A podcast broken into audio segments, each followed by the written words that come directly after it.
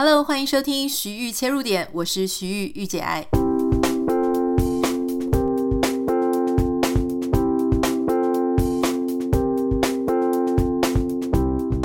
Hello，想要跟你分享一下这两天我注意到的一个新闻。这个其实是呃美国的总统大选，大家知道快到了嘛？那民主党的候选人拜登呢，他最近已经宣布了他自己的副手。Kamala Harris，好，就是我们台湾把它翻叫贺锦丽，就是它有它的中文名称。这个女生呢，她成为了这个拜登的副手。那当然，她这个拜登选了贺锦丽出来当他的副手呢，大家觉得非常的讶异，也非常的，就是外界其实非常的惊讶哈。那因为其实这个贺锦丽呢，她其实当时在民主党的总统初选的时候呢，她曾经是拜登的竞争对手。那大家对这个贺锦丽呢，原本因为你知道二十九个人，你要脱颖而出并不容易，所以在这个辩论会上呢，其实所有的候选人都是卯足全力。那当时贺锦丽本来他本来没有那么的呃成为目光焦点，但是因为他在这个辩论台上呢，狠狠的去质询了，其实他就是把他的目标对准了拜登，所以当时他在这个这个少数族裔的保护的。这个议题上面呢，其实他就攻击了拜登，好，那拜登也当时瞬间是哑口无言。那大家如果想要知道更多的这个当时的辩论会的细节呢，你可以去找当时的新闻。那今天因为我不是想要跟大家讲这个辩论会细节，主要也不是讲总统大选哈，但是我只是想要借这个新闻来作为一个切入点，跟大家分享我今天想做的事。好，那我还是先稍微跟大家呃简短的讲一下关于贺锦丽，为什么我们今天从他这边来做切入。贺锦丽呢，她其实呃现年五十五岁，拜登是七十七岁嘛，哈。那她其实非常特别的是，她是民主党的呃这个，她是当然是民主党的人。那她其实呢是从小是在加州长大，所以也就是说，她这个从小就是活在西岸了哈。那她自己本身的背景呢是印度裔与非裔啊的这个父母的结合。那她呃，当然她也是女性。那当然很多人就会讲说，哦，贺锦丽她这个选她其实也蛮高招的。原因是因为呢，拜登现在最大的竞争对手当然是川普嘛。川普在这段时间呢，他当然在他的任期内，他其实惹毛了很多女性跟少数族裔，特别是。但美国大家知道弗洛伊德事件非常的严重，各地都在群起抗议哦，就觉得说对这个少数族裔啊，对黑人族群啊都是不够看重，然后警法警察执法过当等等事情。所以，如果你今天作为一个总统的参选人，那你想要挑战川普，你势必要提提出非常厉害的一个人选。那很多人就会觉得说，拜登当然就是他是一个选举的老面孔。那拜登又已经七十七岁了，很多人就觉得说，哇，其实拜登你知道吗？就是没有办法给人家一个耳目一新啊，surprise 的感觉，也也不像奥巴马一样那么会挑挑起人心、激励人心哦，让人家觉得哇，好振奋。他不是那一种型的人。那可是他挑了这个贺锦丽呢？那这其实蛮厉害的，因为贺锦丽其实非常的会演说，她有一个很强大的一个群众的魅力哈。那当然，虽然说你知道政治上没有永远的朋友，也没有永远的敌人，所以当然那两个那两个人就是拜登跟贺锦丽，他们曾经在这个初选的辩论上呢，有非常，其实我相信拜登心里是非常不爽了哈。但是他在这个时局下呢，他做出了他最聪明的选择，就是说他选了一个，嗯，当然贺锦丽自己本身也是非常努力，他有很好的这个条件背景啊，他是加州的参议员，那他在当参议员从政之前，他也是加州的检察总长。那当然，可是你知道美国人才济济啊，就是很多很多人是非常的优秀的。你除了优秀呢，你基本上还是要能够符合当下这个选举。他所需要你的特质，也就是说外界的风向，啊，比方说现在大家在谈少数族裔啊，大家在保障女性啊，就是说这个女性意识抬头，那大家需要更多更多这些人能够把票集中来支援你，那当然贺锦丽就成为一个非常棒的一个候选人。贺锦丽其实本身也不容易的哈，因为她其实。你知道吗？我觉得女生在美国最厉害的就是 她不只是她现在是两个，她有两个 step 呃 step son，就是两个继子，她的先生有在前一段婚姻有两个孩子哈，所以她其实人家的继母。那不知道为什么哈，在亚洲继母就活得很憋屈啊，就活得很很憋。可是在美国，stepmother，我常常都觉得最好的心态就是你不要觉得你要当妈妈，你就是当朋友就好了。贺锦丽呢，她其实就是有这个家庭是是这个状况，然后她还是可以很勇于去追求她自己的呃个人的职涯。所以我觉得其实还不错了哈，就是说她其实刚好各方面占尽了这个时局。人家说时势造英雄哈，他今天就算自己很努力、很优秀哈，其实还是不够。你有时候呢，如果要成为脱颖而出的黑马，其实有时候确实是需要一些机遇跟外部的条件。那我们今天就是要来谈，如果你今天在某一个状况下非常幸运的，你成为了那一个好运的接受者，那你该怎么办？五秒钟音乐之后，马上回来。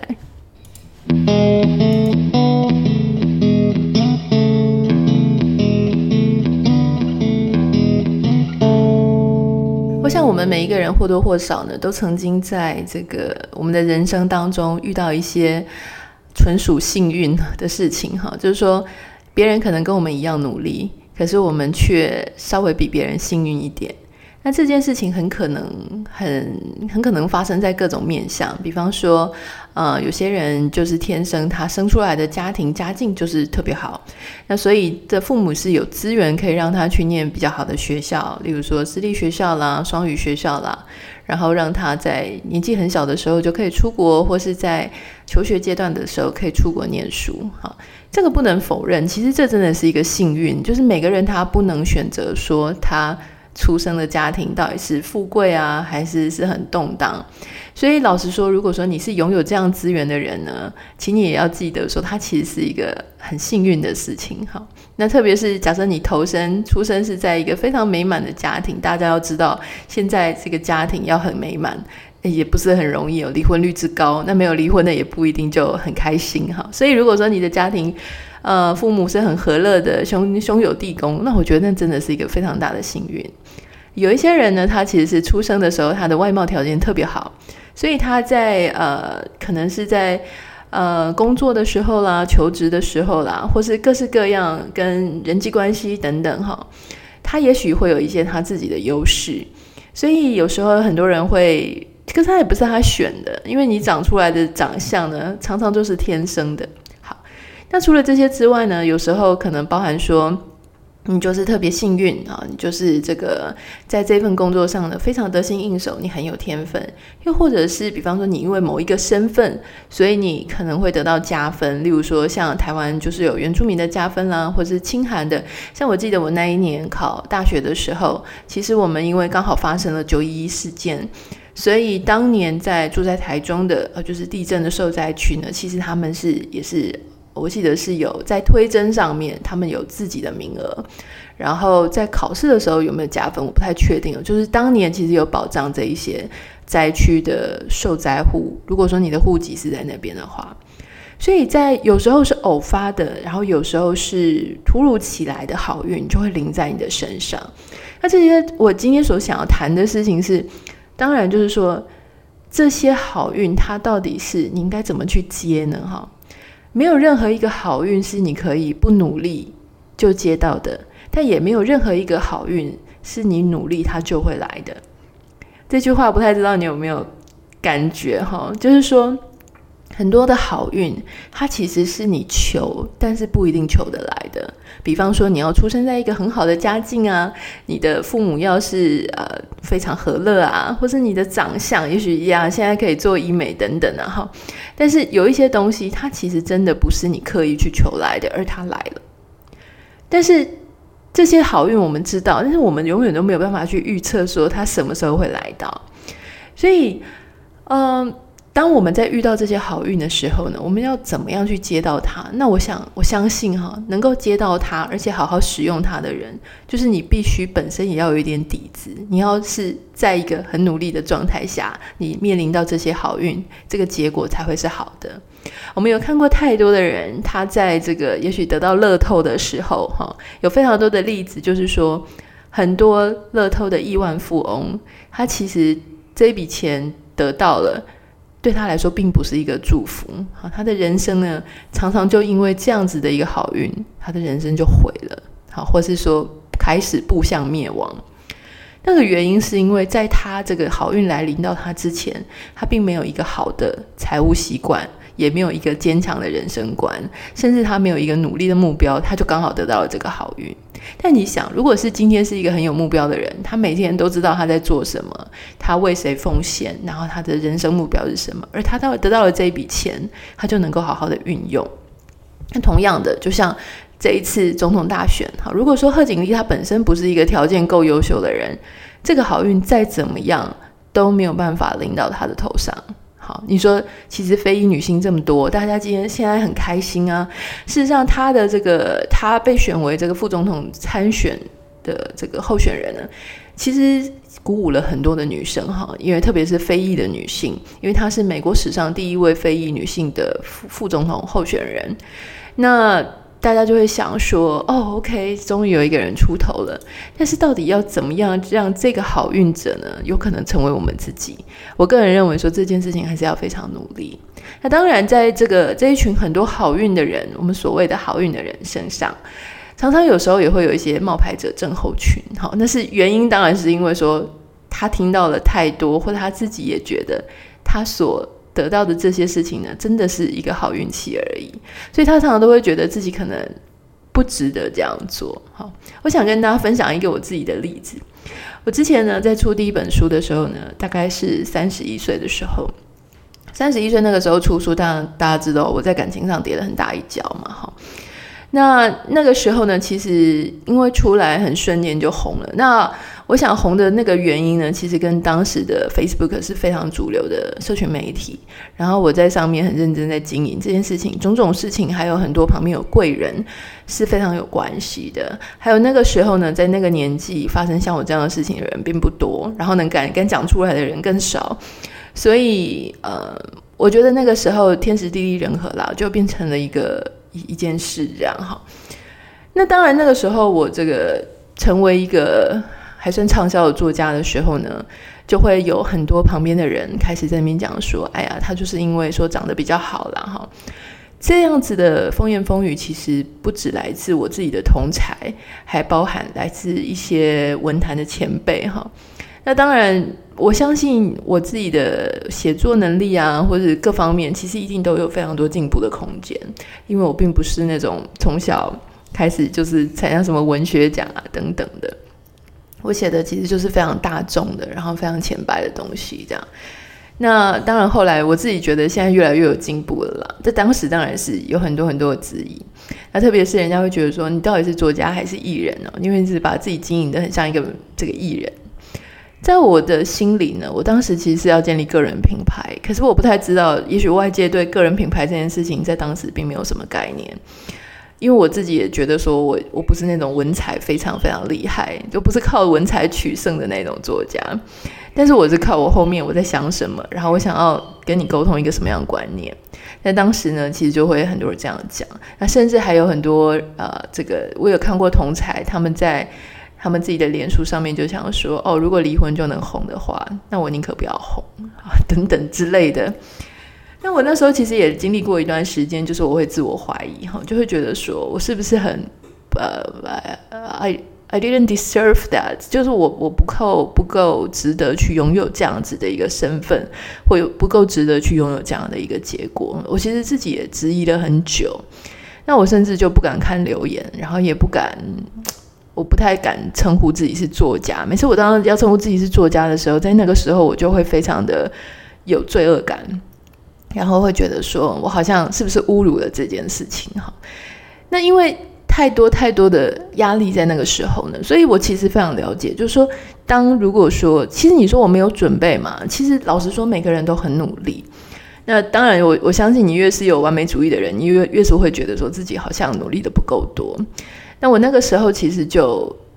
当然你，我我后来想一想，我现在这个时候再去想，我就觉得比较释怀了哈。如果我那个时候不是每个礼拜去写一篇文章，如果我不是在我以前还没有出书之前，我就开始一直不断的在 update 我自己的部落格，或是在培养一些我自己看观察世界的这个习惯，或是。不够努力的话，其实就算那个时候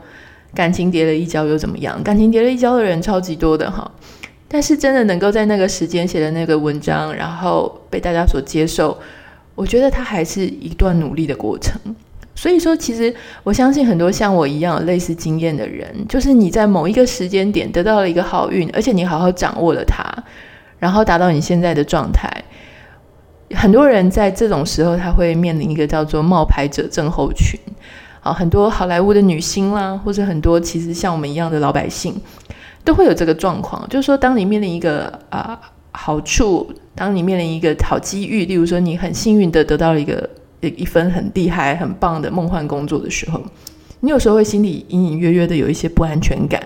你觉得自己好像配不上这样子的好运，你觉得也许某一天这个好运就会被收走。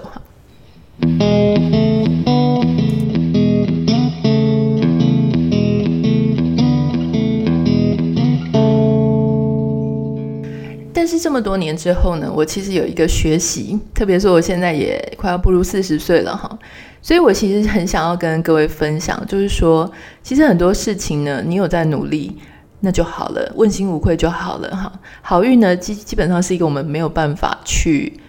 强求的事情，可是如果这个好运能够在我们身上发生了很美好的作用。我相信这个都是因为你自己本身都已经做好了准备，你才接得到这样子的好运，而且能够让这样子的好运有一个好的结果。所以我觉得，当如果说这件事情呢，在你心中其实一直有一种隐隐约约的不踏实感，好，比方说有些人就会觉得说啊，我的朋友，我我比我的朋友好，都是因为因为我自己家境好，或者因为我长得好，或者因为我怎么样。你知道，很多时候有一些人会因此而有 guilty 哦。大家不要在这个这个 podcast 旁边觉得说啊，我人生我都没有这样过哈，他们过得这么好，哪会有什么 guilty？我想跟各位讲，其实有一些人，好，就是我 suppose 在正在听的你，你应该会感觉出来，你人生某多多少少在某一些地方的时候是比别人多了一点幸运，即使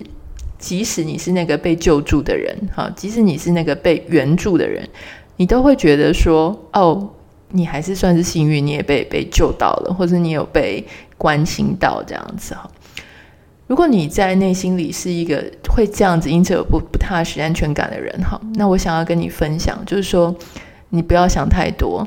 其实每一个人，如果你接得到这样子的好运，你让这样子的好运有了一个好的，在你的人生当中有一个美好的表现，那其实就是要去努力的。说你。你其实一定要现在就努力，你才有可能未来接到好运。那你也是因为曾经努力，所以你让这个好运在你的生命当中开花结果了。很多人在这个时候可能会遇到一些闲言闲语，哈，我们就拿这个贺锦丽来举例子。一定有非常非常多的人认为他根本不够格成为一个副总统候选人，特别是现在这个位置非常的重要，因为贺锦丽五十五岁，拜登七十七岁，很多人都很怀疑说，拜登选完这一届之后呢，二零二四年可能他不会再选了，因为他当时候已经八十几岁了哈。那当然，那现在成为这个副总统候选人的人呢，就会是当时。好，非常有经验，而且可能会成为下一届民主党候选人的这个总统候选人的代表人物之一，有可能。那所以很多人可能就会开始，你知道他的对手不只是这个保守党，哈，不只是其他党，还有他们自己党内同志啊。我觉得常常都觉得党内自己党内同志才是最恐怖的。那他要面临的质疑，他要面临的闲言闲语，肯定比你还要多很多啦。我相信哈。所以说。很多人一定会觉得说，你不就是因为你是女生吗？你不就因为你是少数族裔，所以你在这个时候占尽了天时地利人和？可是大家都忘记一句话，叫做“时势造英雄”哈。每个人都很努力，我们多多少少都还是需要一些时势。只有时势呢，能够把你在舞台当中打上 spotlight。每一个人都站在舞台上，只会有一个人拥有一个 spotlight。那这个 spotlight 呢，不只是靠努力。也要靠运气，凭良心讲。那所以说，如果说今天你得到了这个运气，而你能够好好的把它接好，然后把它很努力的更加发光发热，我想这一切都是你值得的。好，所以其实最重要的，今天想要跟大家分享的就是说，